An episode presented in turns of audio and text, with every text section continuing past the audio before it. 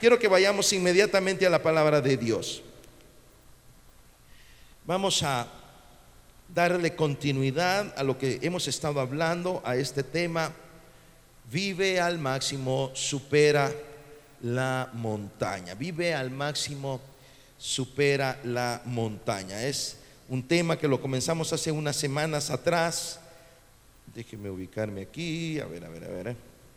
Listo. Y bueno, ¿qué es lo que hemos estado hablando hasta este momento? A ver, ¿estamos listos? ¿Ya está? Ahí estamos. Esto es de donde partimos, Juan 10:10, 10, un texto muy conocido, el ladrón no viene más que a robar, a matar y a destruir, yo he venido para que tengan vida y la tengan en abundancia. Ese es el plan de Dios, ese es el plan y es el contraste, es tan contrastante como esto, es tan contrastante como que el enemigo quiere detenerte, el Señor quiere impulsar tu vida, que tengas una vida plena, una vida en plena en cantidad y calidad. Eso es lo que ese texto significa. Así que estamos hablando de vivir al máximo, estamos hablando de, disfrutar cada 24 horas de nuestra vida o por lo menos de sacar el mayor provecho a cada día de nuestra vida. Efesios 5:15 dice así que tengan cuidado de su manera de vivir. ¿Cuál es tu manera de vivir? ¿Estás viviendo atado al temor? ¿Estás viviendo atado al, nerviosismo, atado al, al, dolor, atado al rencor, atado a la amargura, a la depresión? Esta semana le está dando seguimiento a un caso muy fuerte de ansiedad. Ahí estamos en línea con este brother y la verdad, un caso muy fuerte, muy fuerte de ansiedad. Y hemos estado, ¿qué tal? ¿Cómo pasaste el día? Y me decía, el día lo he pasado bien, la noche es lo peor. Y es cierto, la noche es lo peor. Me dice, la noche es pánico, la noche es horrible, tú no tienes idea de lo que es esto. O quizás sí la tienes. Y, y realmente hemos estado ahí ayudándole cada día, ¿cómo vas? ¿Cómo pasaste la noche? Y mandando los textos bíblicos, etcétera, etcétera. ¿Cuál es nuestra manera de vivir? El apóstol Pablo nos dice, cuiden su manera de vivir. ¿Cómo están viviendo? No vivan como necios, sino como sabios. Y dice, aprovechando al máximo. Aprovechando al máximo cada día, aprovechando al máximo cada oportunidad que Dios nos da para levantarnos y seguir adelante. Entonces estamos hablando de eso, cómo superar esas montañas para que yo pueda vivir al máximo. Dios quiere que vaya a máxima velocidad, Dios quiere que tenga vida en abundancia, pero el enemigo viene a robar, matar y destruir y quiere frenar esa vida en abundancia. Lo primero que dijimos es que la fe es fundamental, la fe es esa fuerza interior que te ayuda a vencer todo, a vencer todo. La fe mueve la montaña, la fe como un grano de mostaza mueve la montaña. Entonces, la fe es fundamental y desarrollamos mucho esta parte acerca de la fe. Y luego dijimos, la montaña debe moverse. Eso es lo que Jesucristo dijo. Háblale a la montaña que se mueva de aquí para allá. Háblale a ese monte que se mueva. Mueva a ese monte. Dile a ese monte, muévete de aquí para allá. Muévete de este lado para este lado. ¿Estás enfermo? Mueve ese monte y pasas de la enfermedad a la sanidad. Pasas de la depresión al gozo. Pasas del dolor a la paz. Pasas del rencor al perdón y al amor. Es decir, mueve la montaña. La montaña tiene que moverse. La montaña no es para acariciarla. La montaña no es para estar discutiendo con ella. La montaña, dijo Jesús, se va a mover. Dígame amén a eso ahora y da la palma de alabanza al Espíritu Santo por eso. Jesucristo dijo, si tienen fe, háblenle a la montaña y se va a mover. Entonces la montaña debe moverse. Lo voy a decir otra vez, la montaña debe moverse. Mueva la montaña. Con fe movemos la montaña. Estuvimos estudiando este texto en el, libro de Jeremías, pero los que confían en el Señor renovarán sus fuerzas. Volarán como las águilas, correrán y no se fatigarán, caminarán y no se cansarán. Mire, eso es vivir al máximo. Esto es vivir al máximo, renovando nuestras fuerzas, volando como águilas, corriendo sin fatiga, caminando sin agotarnos, sin vivir días agotadores, días de dolor, días de desesperanza que nos hunden. Bueno, y vendrán días difíciles, ciertamente vendrán días incluso de lágrimas, pero que no te dejen tumbado, que no te detengan, que no nos frenen, sino creer que Dios nos levanta para vivir al máximo. Y lo último que hablamos fue esto en el Salmo 4.8 y lo ministramos ahora. Tú, Jehová, me haces vivir confiado. Dios nos ayuda a vivir con confianza. Mire, yo le decía un día de estos a mis hijas, habíamos ido a un lugar, Mariana estaba jugando voleibol con el equipo del colegio y estábamos en un lugar, entonces íbamos en la calle, había dejado el carro parqueado un poco lejos, teníamos que caminar un par de cuadras. Y bueno, estaba lleno de gente ahí, íbamos en la calle, había sector un tanto complejo, entonces íbamos caminando y entonces, y ella así, yo, niñas, caminen, muévanse. Y yo iba caminando y de repente, ¿qué se hicieron? Y vuelvo a ver para atrás y ya vienen platicando, riéndose y, y viendo el teléfono. Niña, guarde el teléfono. Camine, pase al frente. Quiero verte por dónde vas, si no, ni cuenta me voy a dar. ¿Sabe cómo iban ellas en la calle? ¿Cómo iban ellas? Confiadas. No pasa nada. Confiada. Ahí vamos tranquilo. ¿Y qué te pasa? Porque vas en pánico, papi.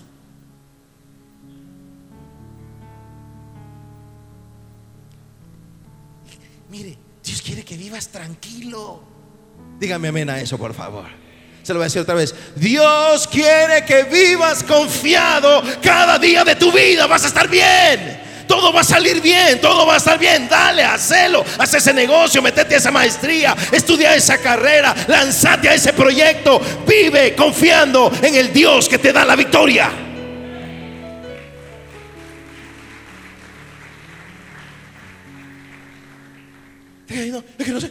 Estar. Dale, dale. Y si me caigo, te levantas. ¿Cuándo, ¿Cuándo, fue la última vez que se cayó? ¿Quiénes se han caído este año? Levanten la mano los que se cayeron este año. Estoy hablando de caerse físicamente, no estoy hablando de que, de que se echó esa cerveza, brother.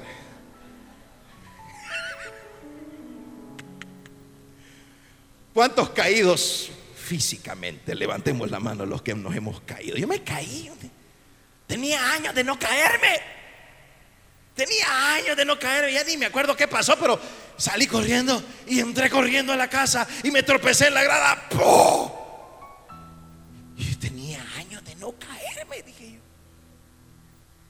Ya me levanté. ¿Qué hace cuando se cae? Se levanta. ¿Y qué vamos a hacer, pues? ¿Y qué vamos a hacer?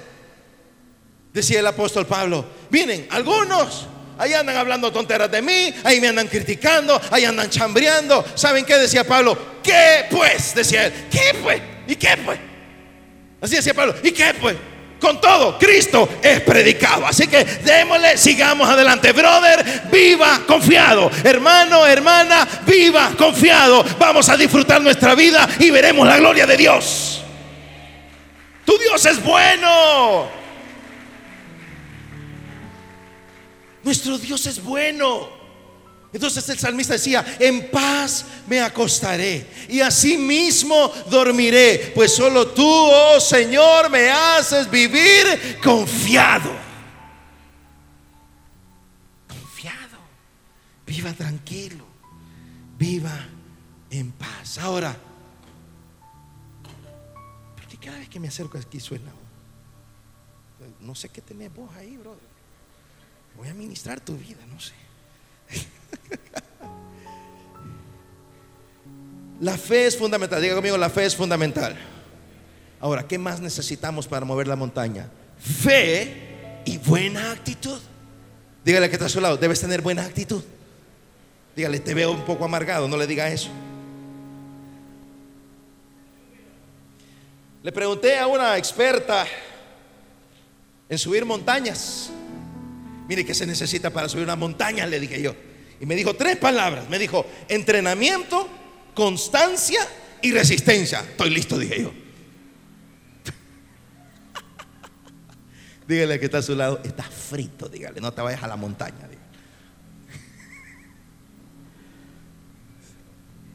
Subir la montaña físicamente, o sea, como, como una práctica, necesita, me decía esta persona que lo hace, entrenamiento, constancia y resistencia. Mover la montaña necesita determinación. Tenemos fe y tenemos también, cultivamos en nuestra vida aquellas herramientas que nos permitan mover, superar, vencer a esos gigantes y vencer a esas montañas. Muchas veces esto tiene que ver mucho con nuestra actitud. Bienvenidos al mundo de los seres humanos. Dígale que está a su lado, bienvenido al mundo de los seres humanos. Dígale eso, por favor. En este mundo te equivocas. En este mundo las cosas no salen como esperabas todo el tiempo. Hay relaciones estropeadas y fracasos sentimentales, fallas académicas, negocios que no funcionan, pruebas inesperadas y dolorosas, crisis, problemas en tu casa. No digo que es fácil, pero debes seguir adelante con fe porque Dios está con nosotros. Cambiar nuestra actitud, levantar la guardia y seguimos en batalla. Dale palma de la masa al Espíritu Santo debe seguir en batalla. Hechos capítulo 12, vamos a Hechos capítulo 12.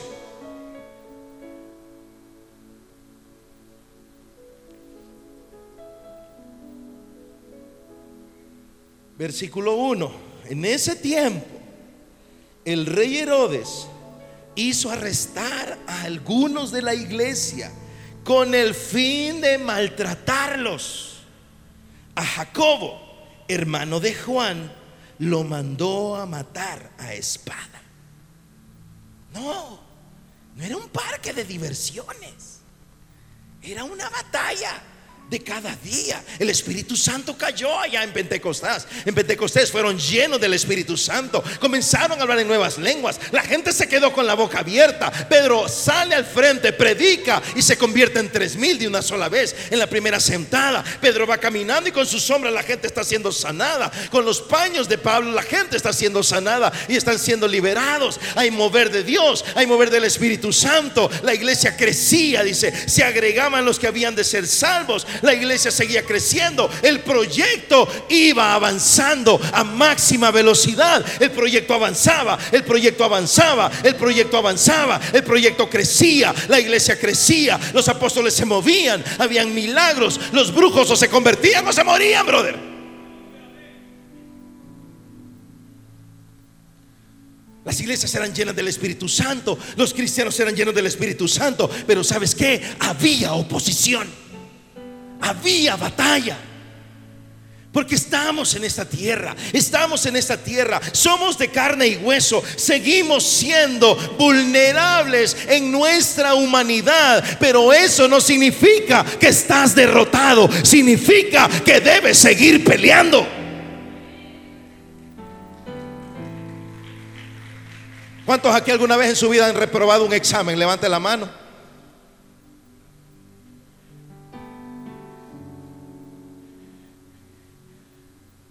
Ayer fui a un seminario allá en la Universidad Evangélica y pasé ahí por el comedor, ¿verdad? Y vi a esos chicos y estas chicas ahí en las mesas, ahí con, con el montón de papeles y libros abiertos y, reglas y lápices y, y marcadores. Yo dije, un día, hace años atrás, yo dije, un día yo ya no voy a tener que hacer exámenes. Un día ya no voy a tener que hacer tareas. Y cuando pasaba a la par de esos jóvenes, Estudien, halaganes. De estar chillando, trabaje.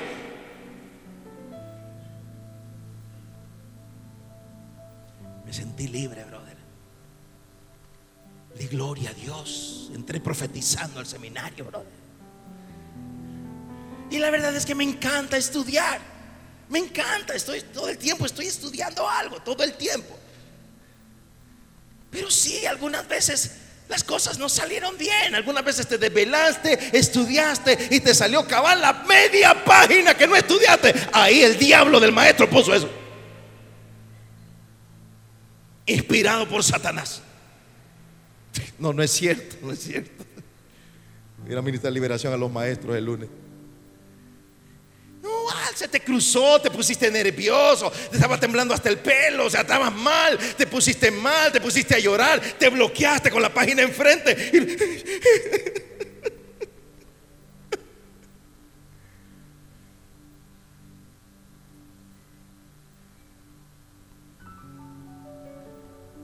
El negocio no caminó como esperabas. Hiciste la inversión, oraste por la inversión, oraste por el proyecto. Y el proyecto no caminó como tú esperabas que el proyecto iba a caminar. Hiciste la inversión, no tienes idea a veces que he invertido en algo y de repente no funcionó el asunto. Y voy donde Dios y le digo, Señor, ¿qué pasó? No funcionó el asunto. Yo pensé que estabas conmigo, yo pensé que me habías respaldado, yo pensé que me estabas conmigo, que me, que me habías dado la luz verde para el asunto. Mire, a veces ni la respuesta tengo. Por... ¿Y sabes qué? Aquí estamos. Y estamos bien. ¿Sabe por qué? Porque tu Dios es fiel y verdadero. En esta tierra algunas cosas se complican, pero confiamos en Dios. Vamos a darle palmas de alabanza al Espíritu Santo. Ay Señor, ¿y por qué mataron a Jacobo? Pensamos que no nos iban a matar, pensamos que no nos iban a perseguir, pensamos que todo iba a ser color de rosa. Y Dios dice, no, el reino de los cielos se le hace violencia y los violentos lo arrebatan. Pelee. Eche callo, brother. ¿Qué es un callo? Alguna hermana que saque los callos ahí de los pies, quiero ver. No, hermana, no lo haga. No podemos hacerle eso a la transmisión. El callo es una hipertrofia de tejido. Tengo que tener cuidado, ya está el doctor y entonces... Pues, pues.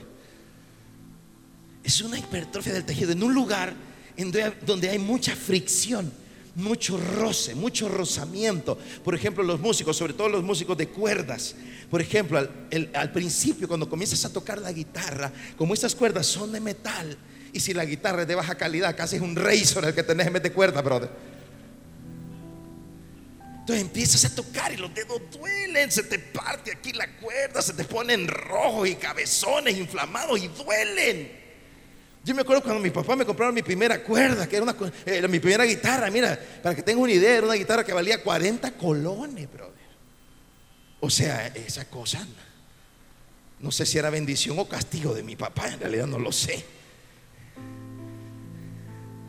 Pero yo tenía tanto entusiasmo. Yo pasaba con ese instrumento día y noche. Iba al colegio, regresaba al colegio, agarraba la guitarra, ni comía, pues.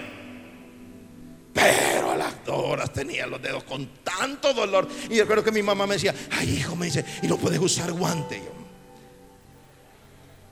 Yo, ¿alguna vez usted ha visto un guitarrista con guante? ¿Sabe qué pasa después? ¿Qué, ¿Qué pasó? Salió el callo. Y ahora duele menos. Lo que pasa es que no practico todos los días y de repente agarró la guitarra, aún duele, pero ya no es lo mismo.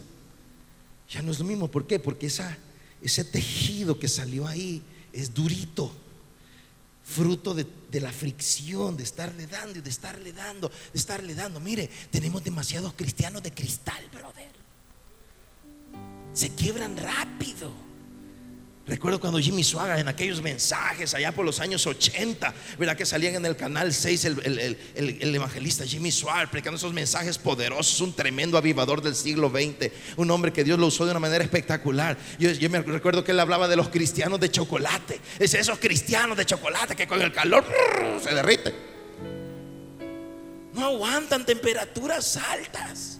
Mira hermano, ¿Sabes qué es lo que te estoy tratando de decir? Muchas veces las cosas no nos funcionan. A veces las cosas no salen como esperamos. A veces no sé ni por qué. A veces quizás fue el enemigo. A veces fue Satanás. A veces ni siquiera sé por qué. Y no oramos para que esas cosas pasen. Y en el nombre de Jesús tú vas a estar bien. Nada va a acontecer que te vaya a alterar tu vida, tu salud, tu familia o la vida de tus hijos y la vida de tus hijas. Pero cuando vengan esos bemoles, cuando vengan esas corrientes contrarias, Acuérdate que Dios está con nosotros y que Dios nos ayuda a superar esas montañas con el poder y la autoridad del Espíritu Santo de Dios. Esa montaña se va a mover, esa montaña la vas a superar y vamos a seguir adelante hacia el punto donde Dios nos quiere llevar.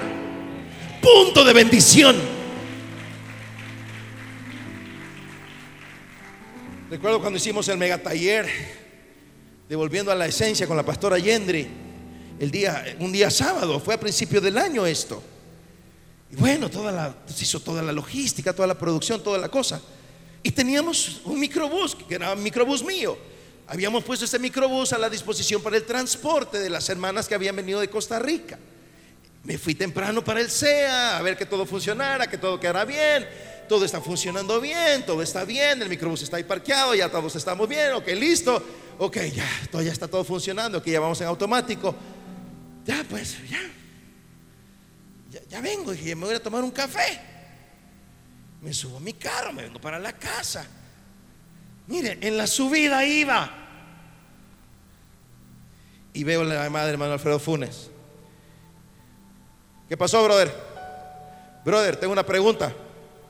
¿Qué pasó, brother? Y el vehículo está asegurado, me dijo.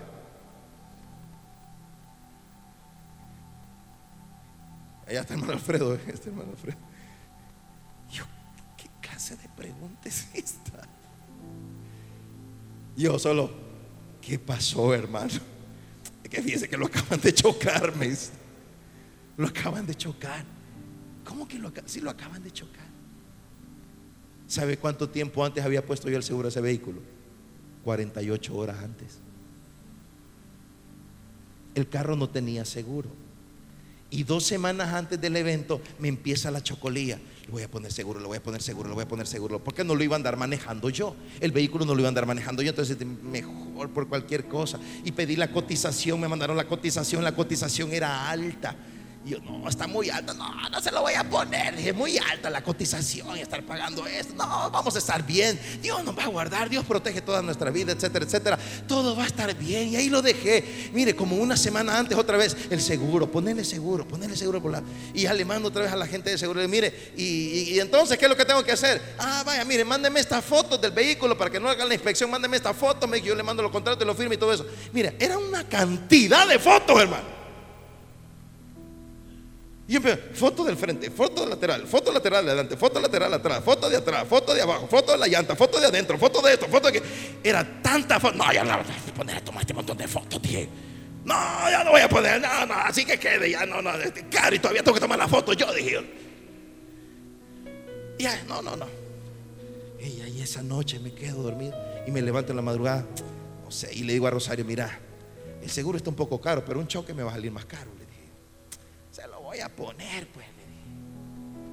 Ya en la tarde me voy yo para saco el carro y me voy en la tarde. Y estoy abajo del carro tomando la foto de, la, de la llanta y pasa una señora. Se lo compro yo, me dijo. Usted manda, le dije, ¿dónde firmamos? Le dije yo. No, está bonito, está bonito. Me dice, fue. Ah, dije yo. Mandé el montón de fotos. Vaya, ya está, me ya le voy a mandar el contrato, mandé el contrato, todo, todo. 48 horas antes.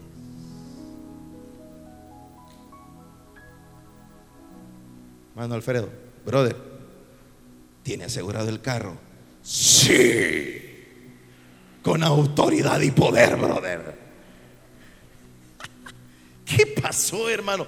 Fíjese que se lo acaban de chocar. No fue culpa de la persona que andaba conduciendo, fue culpa del otro que era un camión. Retrocedió y le fue a dar con todo, rompió la lata, se arruinó la puerta. Fue un caos, cambiaron la puerta. O sea, el asunto salió carísimo. Y mira, no lo tuve que pagar yo. No lo tuve que pagar yo. No puse un solo dólar. Ni un solo dólar. ¿Sabe qué es lo que te estoy tratando de decir, hermano? Vamos a confiar en el Señor. A veces algunas cosas se pueden poner complicadas. La situación se puso complicada para la iglesia en Jerusalén. Jacobo era la máxima autoridad de la iglesia. Herodes metió a la cárcel a Jacobo y lo mató. Y lo que seguía era Pedro. Pedro estaba en la cárcel también. Pero Dios envió ángeles para liberar a Pedro. porque Dios liberó a Pedro y no liberó a Jacobo? No lo sé. Lo único que te puedo decir es que hasta este día la iglesia de Jesucristo no ha sido detenida porque su poder está con su pueblo.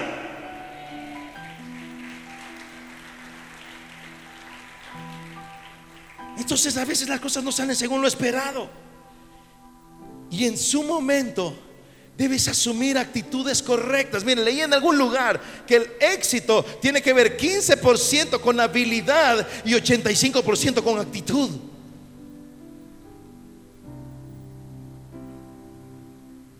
Que mire, yo no sé hablar inglés. Mira, hay un montón de gente que no sabe hablar inglés, pero ha comido todos los días allá en Estados Unidos. Como sea, comen, brother. Como decía un tío mío, el hambre tiene carechucho, me decía.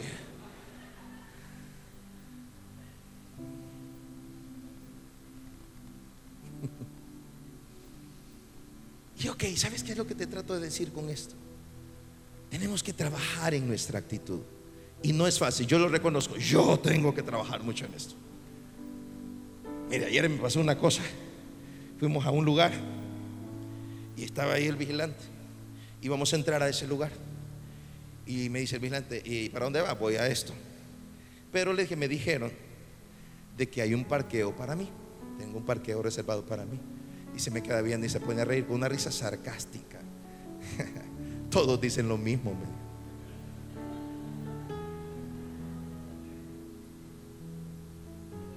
Yo sentí que la cara se me... Es que lo que pasa a mí es que la cara se me pone caliente.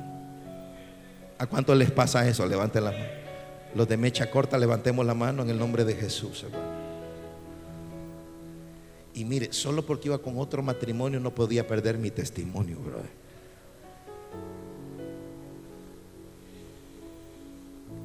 mire, le dije yo. Yo no sé quién le miente a usted, pero yo le estoy diciendo la verdad. Hay un parqueo reservado para mí. ¿Cuál es su nombre? Me dijo, todavía concercamos. Carlos Navas. Ay, pues sí, es cierto, me dijo. Y agarra el radio. El pastor Carlos Navas está llegando. Y le dije, ¿sabe qué? Tenga cuidado cómo habla, le dije.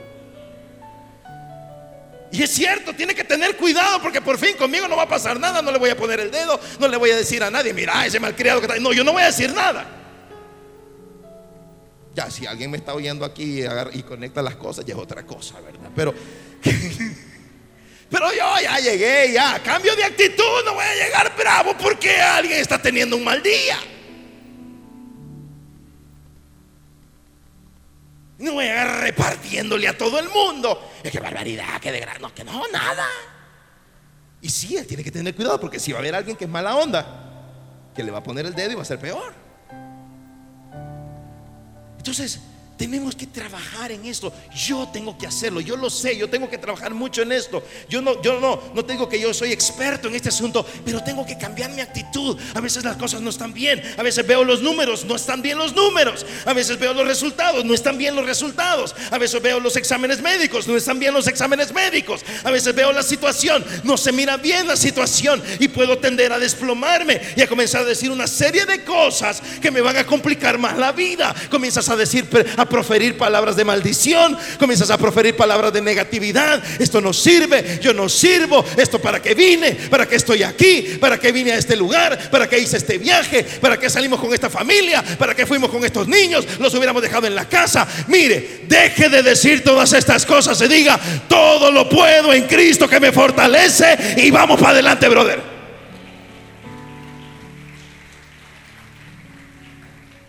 Entonces tenemos que pelear contra las actitudes tóxicas. Diga conmigo pelear contra las actitudes tóxicas.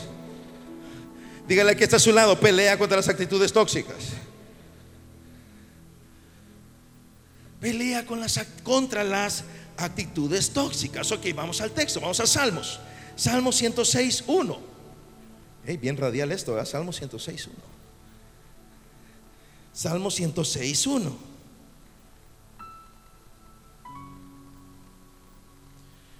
Den gracias al Señor, porque es bueno, porque para siempre es su misericordia. ¿Qué te parece si empezamos por aquí? ¿Qué te parece si empezamos para llevar esta batalla contra las reacciones tóxicas? Comenzamos con la convicción de que nuestro Dios es bueno y su misericordia es para siempre. Ay, Dios, Sí que está tóxico usted hoy, brother. La grisa ahí rápido me aplaude. Ay, es que Dios no me ama, es que Dios no está conmigo, es que Dios me abandonó, es que Dios aquí, es que Dios ama a todo el mundo, pero a mí no me ama, es que Dios esto y aquello, es que Dios con aquella familia con mía no, es que Dios con los hijos de no sé qué y con los míos no, es que Dios, es que Dios, es que Dios. Cierre la boca, detenga esa esa línea de palabras y diga, porque el Señor es bueno y para siempre es su misericordia. Vamos, a darle palmas de alabanza al maestro. Salmista dice, den gracias a Dios. ¿Cuál era el problema de Israel? Queja, queja, queja, queja, queja, queja, queja. ¿Sabe qué pasó? No entraron. Aprendieron a quejarse en vez de pelear, aprendieron a quejarse en vez de creer, aprendieron a quejarse. desde que pusieron un pie fuera de Egipto. Es increíble. Si tú lees los primeros tres capítulos, cuatro capítulos del libro de Éxodo, Dios está diciéndole constantemente a Moisés, he escuchado el clamor de mi pueblo, he escuchado el gemir de mi pueblo, he escuchado el dolor de mi pueblo, he escuchado a mi pueblo y los voy a liberar. El pueblo clamaba y decía, Señor, libéranos, Señor, libéranos, Señor, libéranos, Señor, libéranos. Dios los libera y se comienzan a quejar, ¿para qué salimos? En serio, hermano. A veces nos comportamos raro. Dios ayúdame, Dios ayúdame, Dios ayúdame, pero no puedo. ¿Cómo, cómo así, hermano? ¿Cómo así? Da gracias a Dios, porque el Señor es bueno y para siempre es su misericordia. Comienza con una actitud de agradecimiento. Segunda Corintios capítulo 12. Segunda Corintios capítulo 12, versículo 1.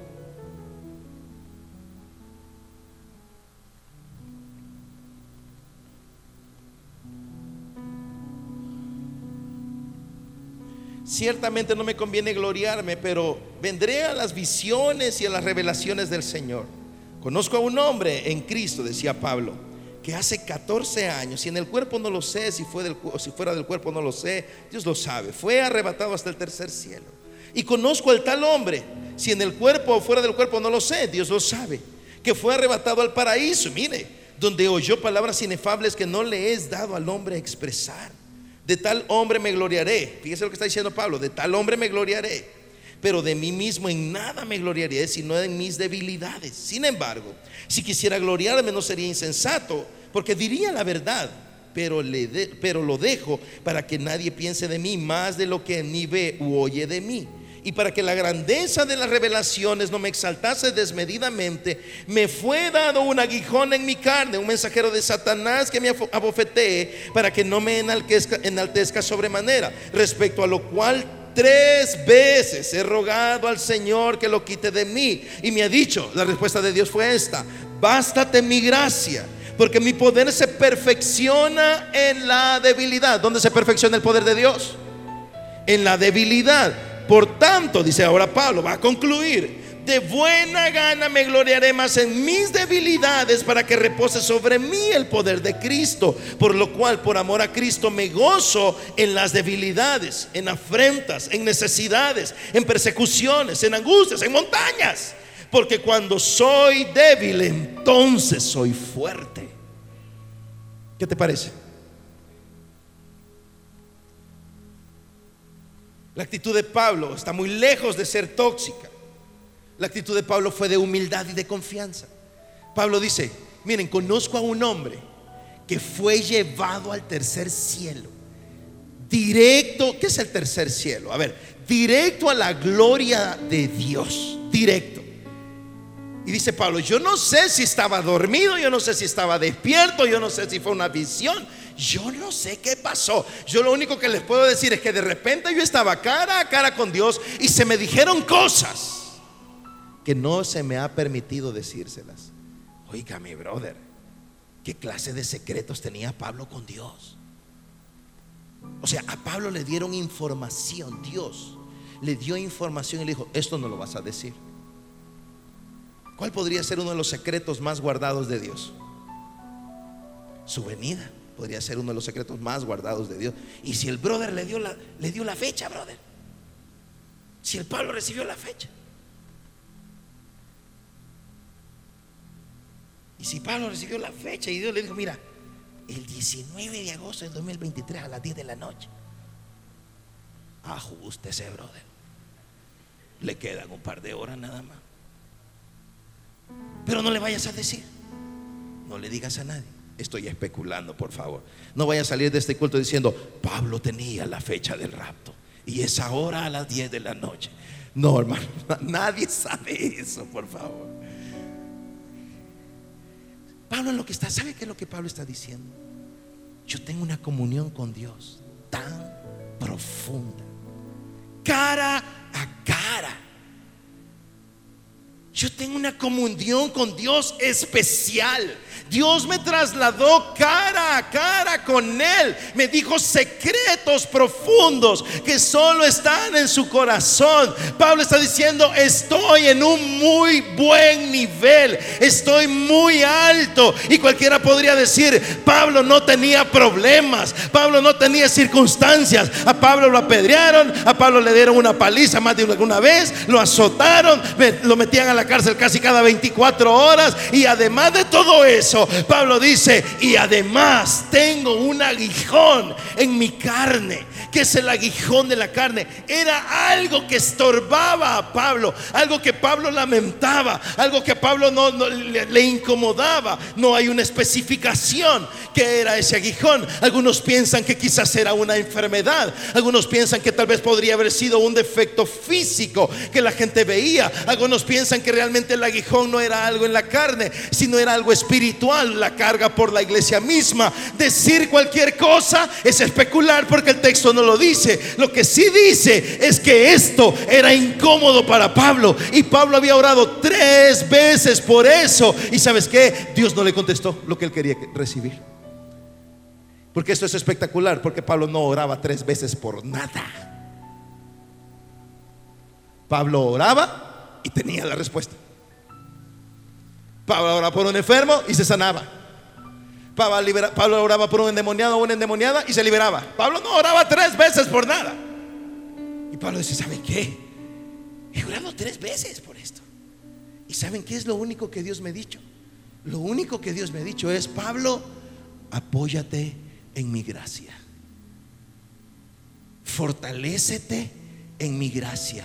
Este aguijón lo vas a tener. Pero no te preocupes, porque donde tú eres débil, yo soy fuerte, le dijo el Señor.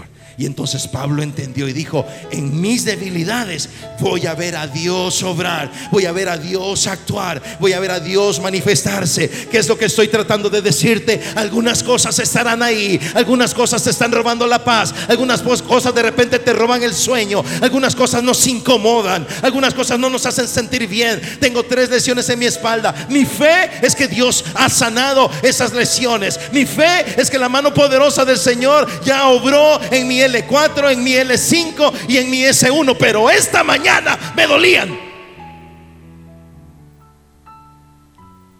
Y generalmente me duele cuando estoy tenso. O sea, ha sido una semana complicada, pero ¿sabes qué? Me basta su gracia, su poder siempre se ha perfeccionado en esas tres lesiones y hasta este día Jehová me ha mantenido en pie. Así que vamos a seguir adelante. ¿Cuál es tu aguijón? Deje de ver a su esposo.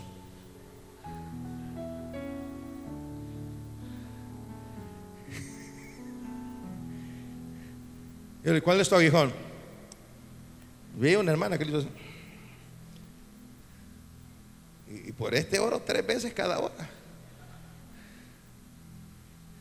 Y sí, ha sido doloroso, incómodo, han sido algunas noches difíciles, tal vez de lágrimas. Pero sabes que hasta aquí Jehová te ha ayudado. Dios no te va a dejar. Confía en el Señor. Esa montaña se va a mover y vas a vivir en plenitud. Confía en Dios. Confía en Dios. Confía en Dios. Él se va a glorificar en tus debilidades. Diga conmigo, Dios se va a glorificar en mis debilidades.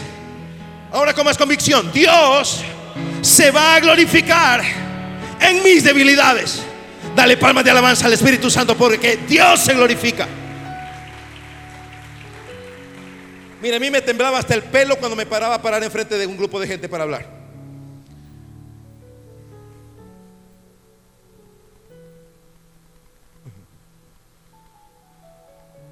Tenía que agarrar de aquí porque era muy obvio. Entonces me agarraba de aquí y empezaba este volado.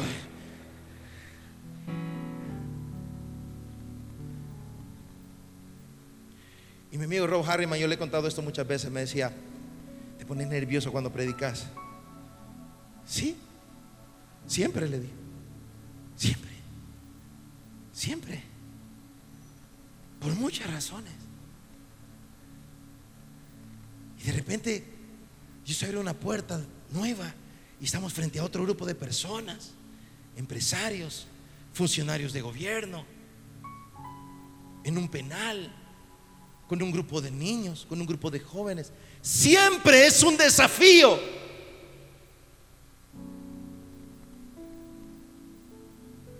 Siempre.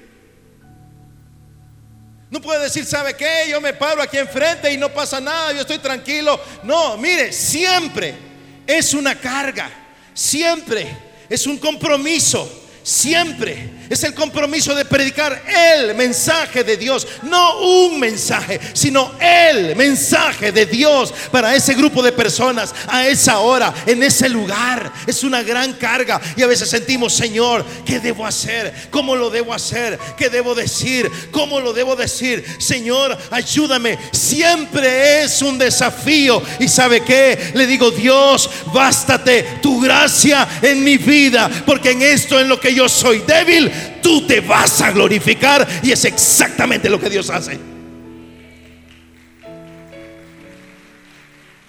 ¿En qué eres débil?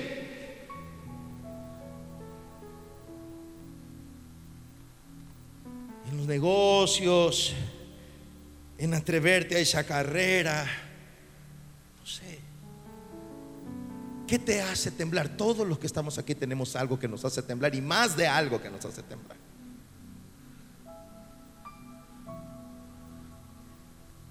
Usted no se ha casado, brother, porque no le habla a niña. Ay, ay, Dios, no me sale nada. Como no, brother? está feo, pues, pero Dios ya hizo algo ahí. Hay una gracia, Dios ya lo bendigo con una unción ahí choqueó a la chica. Choqueó del griego que la cegó, pues, para los que están fuera. Después que usted nunca le habla. Ya no me vaya a desatar tampoco, ¿verdad? Y algunos ya lo vi que se pudieron en modo activado, modo cacería, depredador. ¿Sabe qué le digo? Hay muchas cosas que Dios ya te dijo, hazlo. Que Dios ya te dijo, yo te llamé a esto. Moisés temblaba. Moisés temblaba. Moisés decía, no, yo no puedo hablar. Yo no puedo hablar con Faraón. Yo no quiero ir. ¿Y sabe qué hizo Dios? Vas a ir. ¿Usted cree que Dios no sabía que Moisés temblaba, que Moisés era tartamudo, que Moisés no podía hablar y se equivocó Dios con Moisés? No, Dios no se equivocó con Moisés, porque las habilidades el Espíritu Santo las va a perfeccionar en tu vida, pero los corazones es lo que Dios pesa. Y Dios ya te vio que tienes el corazón correcto. Hazlo. Hazlo. Dios se va a glorificar en tu debilidad. Un par de cosas más y terminamos. Reaprende el significado de la palabra ganar. Este es un gran problema entre los cristianos. Tenemos que reaprender a la luz del texto bíblico qué significa ganar. A veces tenemos la idea de que ganar significa que no voy a tener problemas, que ganar significa que todo va a ser color de rosa, que ganar significa que todo es un parque de diversiones. No, no es así. Tenemos que comprender qué significa ganar las batallas a la luz del texto bíblico. Vamos a Romanos capítulo 8 ahora. Y con esto vamos a ir aterrizando por hoy. Romanos 8, 28.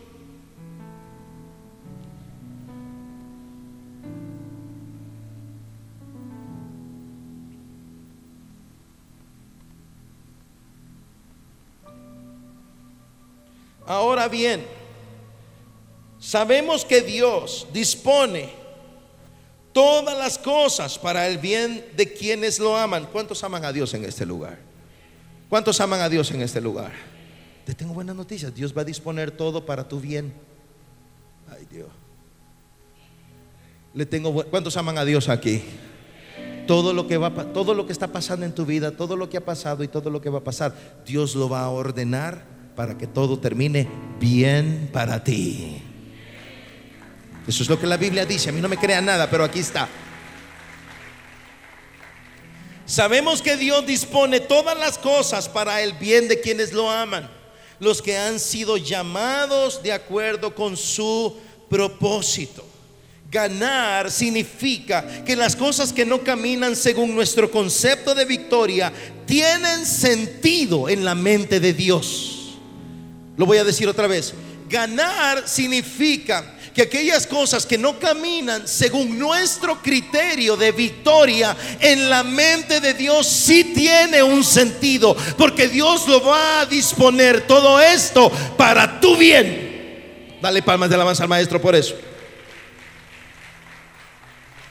Él se encargará de guiarlo todo a un punto en el que su nombre será exaltado y nosotros tendremos paz.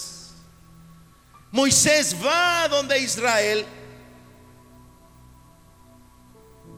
Moisés va donde, donde Moisés.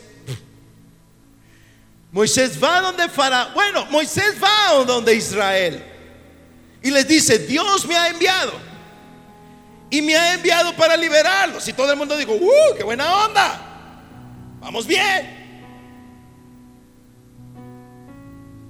Ok, entonces preparen, vayan preparando las maletas, ya Dios está en el asunto, todo va a salir bien. ¿Todo salió bien?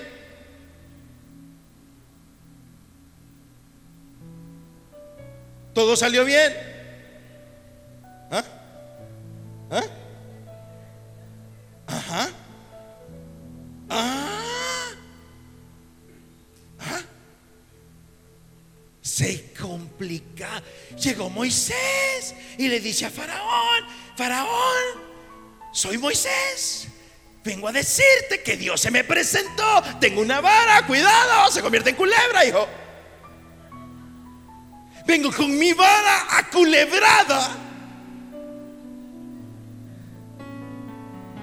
Y quiero decirte que Dios dice que dejes ir a su pueblo que los sueltes. Y Faraón se puso a temblar de pánico. Y Faraón se puso pálido. Y Faraón salió corriendo y dije, despachen a esta gente ya. ¿Qué hizo Faraón? ¿Qué hizo Faraón? Se enojó. ¿Saben qué hizo Faraón? ¿Saben qué les dijo? Ustedes lo que somos son unos haraganes. Ustedes los judíos son holgazanes y haraganes. ¿Y quién es ese tu Señor?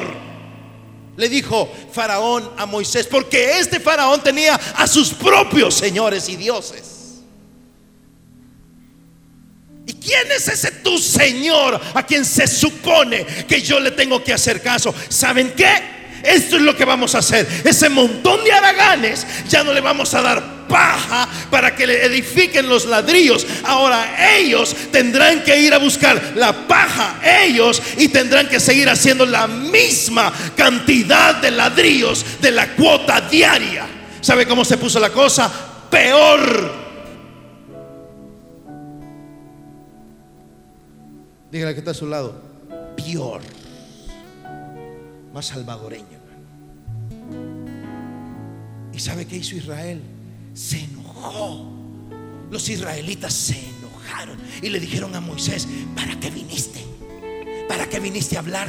¿Para qué abriste la boca? Ahora las cosas son peores. Vos lo que sos un falso profeta. Vos no has venido de parte de Dios. Dios no te ha hablado a ti nada. A ver, cosa tu vara que se convierte en culebra. A ver, ¿qué, qué, qué, qué truco tenés en eso? Llega donde Faraón tira la vara, se convierte en culebra y aparecen todos los sacerdotes de Faraón. Brujos, diga conmigo, brujos. Vea que de este lado no se le manifestó nada, ¿verdad? Brujos y tiraron sus varas. ¿Y sabe qué pasó? ¿Qué pasó? Las varas de los brujos también se convierten en culebras. Y yo creo que hasta el mismo momento.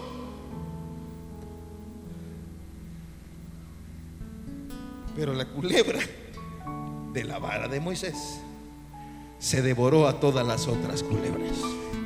¿Sabes por qué? Porque Jehová siempre gana las batallas. Jehová siempre gana tus batallas.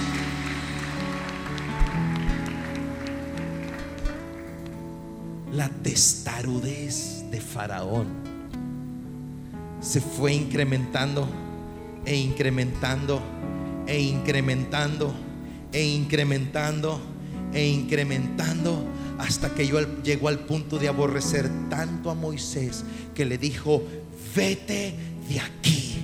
No te quiero volver a ver en mi vida. Y tienes que saber esto, Moisés. La próxima vez que te pares frente a mis ojos, te voy a matar. Y Moisés le dijo, nunca más me volverás a ver.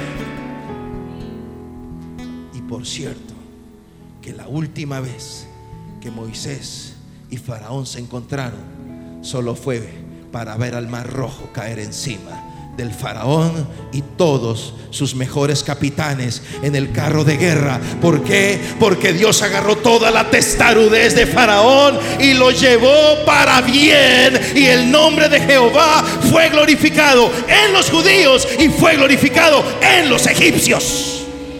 Dios te va a dar la victoria. Lo que te está pasando, que es tan torcido, es tan oscuro, es tan feo, es tan sucio. Te tengo buenas noticias. Dios agarrará todo eso y lo va a disponer para el bien de todos los que lo aman. Yo que tú estuviera dándole alabanza a Dios ahora.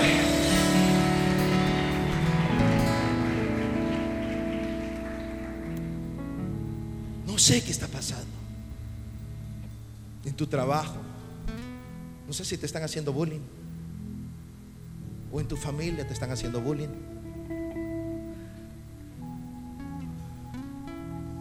O quién se está riendo. O quién está diciendo, todos, todos los cristianos dicen lo mismo.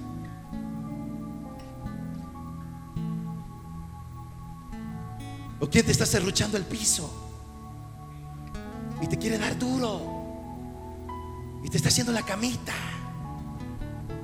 Y te está haciendo una competencia desleal porque te tiene envidia, porque Dios está contigo. Las plagas caían en toda la tierra de Egipto, excepto un lugar, se llamaba Gosén, la mejor tierra de Egipto, la tierra en donde estaban los judíos, la tierra donde Faraón le dijo a José años atrás, escoge la mejor tierra de Egipto para tu papá y para tus familias y para tus hermanos. Las plagas caían en toda la tierra de Egipto, las langostas cayeron en toda la tierra de Egipto, los piojos cayeron en toda la tierra de Egipto, las ranas cayeron en toda la tierra de Egipto, las tinieblas cayeron en toda la tierra de Egipto, los primogénitos murieron en toda la tierra de Egipto, excepto el pueblo de Dios, porque Él lo dispone todo para bien.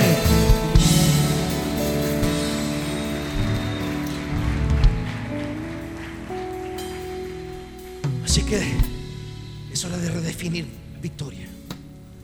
Es hora de redefinir ganar. No significa ausencia de problemas. Ganar significa todo esto que se parece muy oscuro. Dios lo va a disponer para que todo sea para bien para ti, para tu hijo, para tu hija, para tu empresa, para tu negocio, para tu profesión, para tu familia, para tu salud. Dios se va a glorificar en esa montaña.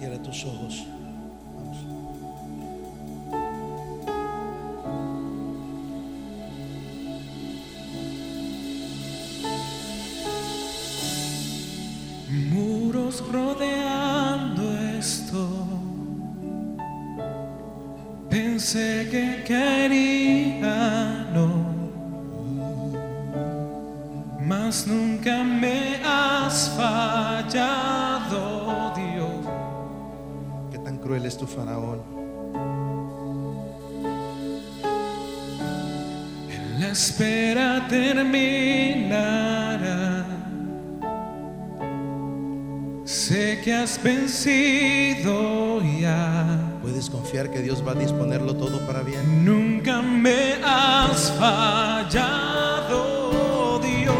Todos esos exámenes, todas esas medicinas, todo ese dolor. ¿Puedes creer eso? En ti confiaré, tu promesa sigue bien, tú eres toda esa falta de ventas, Confiado andaré, en tus manos estaré, falta de empleo. siempre has sido fiel. Confía que todo tiene sentido en la mente de Dios. Confía, todo tiene sentido en la mente de Dios. Él siempre ha ganado las batallas. La noche acabará,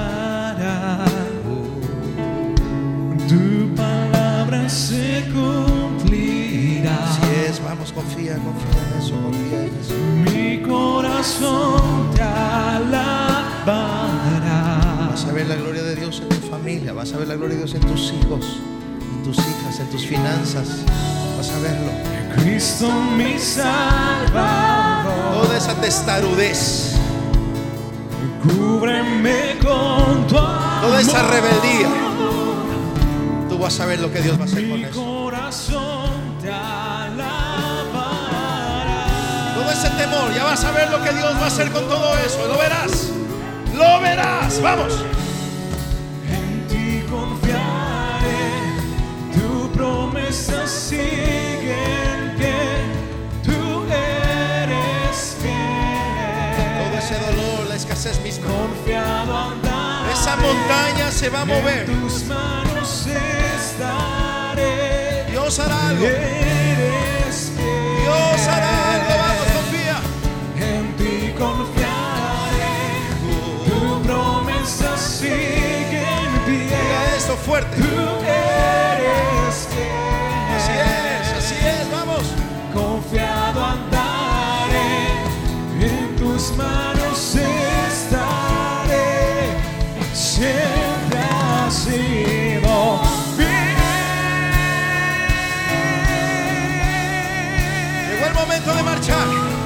De marchar en fe. Llegó el momento de superar esa montaña. Llegó el momento de vencerla. Vamos a ir confiados en Dios ahora. Vamos a proclamar. Proclama ahora, vamos, fuerte. Yo sé que tú Así es, así es. mueves montañas. Se va a mover. Yo creo en ti. Fuerte. Sé que lo harás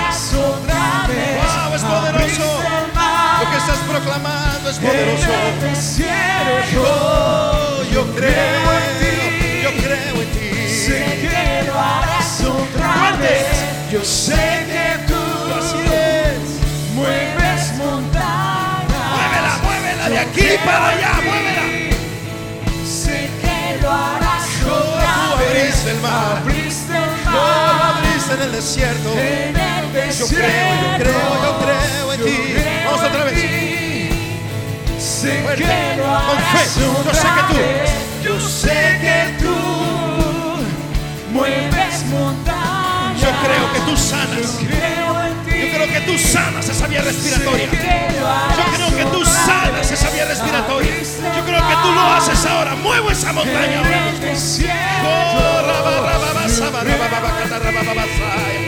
Sé que lo harás, sé que lo harás otra vez. Yo sé que tú, Jesús, yo creo en ti. Eres el sanador, eres el proveedor. Eres el Shaddai, eres más que suficiente. Eres el todopoderoso. Vamos, confía, confía, confía, confía. Oh, yo creo en ti. Vamos a ir fuerte con tu voz ahora. Con autoridad. Yo sé que tú. Yo sé que tú. Fuerte. Mueves montañas, Creo en ti. Así, con autoridad, vamos con autoridad. Sé que lo harás otra vez. Abriste el mar. En el desierto. En el desierto. Vamos la última Yo vez todos juntos. Mira esa montaña y háblale. Sé que lo harás otra vez. Yo sé que tú mueves montañas. Yo creo en ti. Sé que lo harás sé hoy. Que lo harás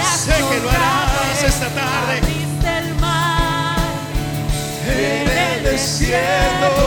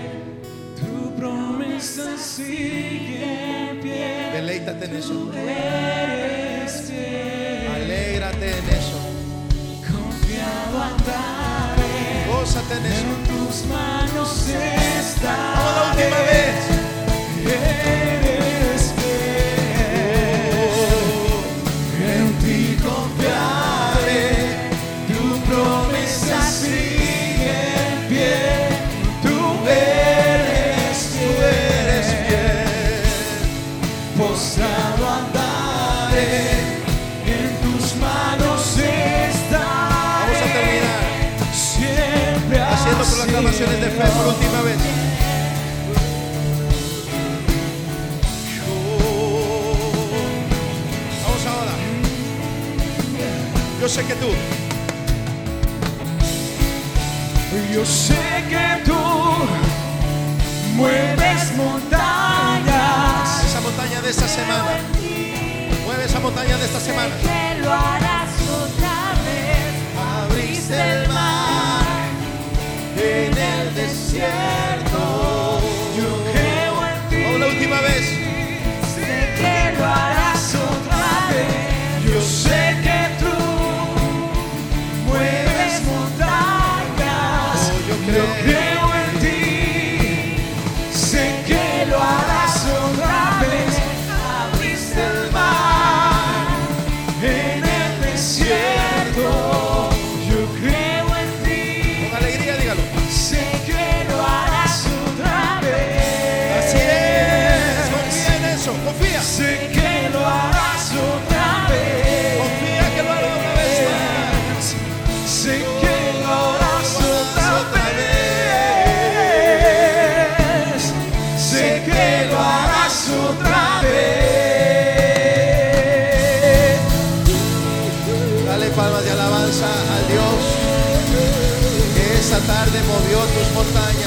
Fuerte exaltación.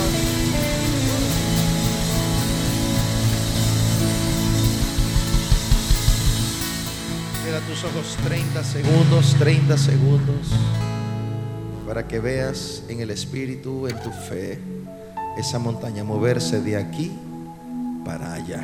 Mírala. Y dale gloria a Dios por eso. Mírala. Y dígale, gracias Señor. Sigo al frente. Sigo adelante. Y ni esta y ninguna montaña jamás me detendrá. Porque tú eres el Dios de los imposibles. Dale gracias, dígale gracias Maestro, gracias, gracias, gracias. Gracias Jesús. Vamos a estar bien, Señor. Vamos a estar bien. Todo se ordenará para bien. Gracias en el nombre de Jesús.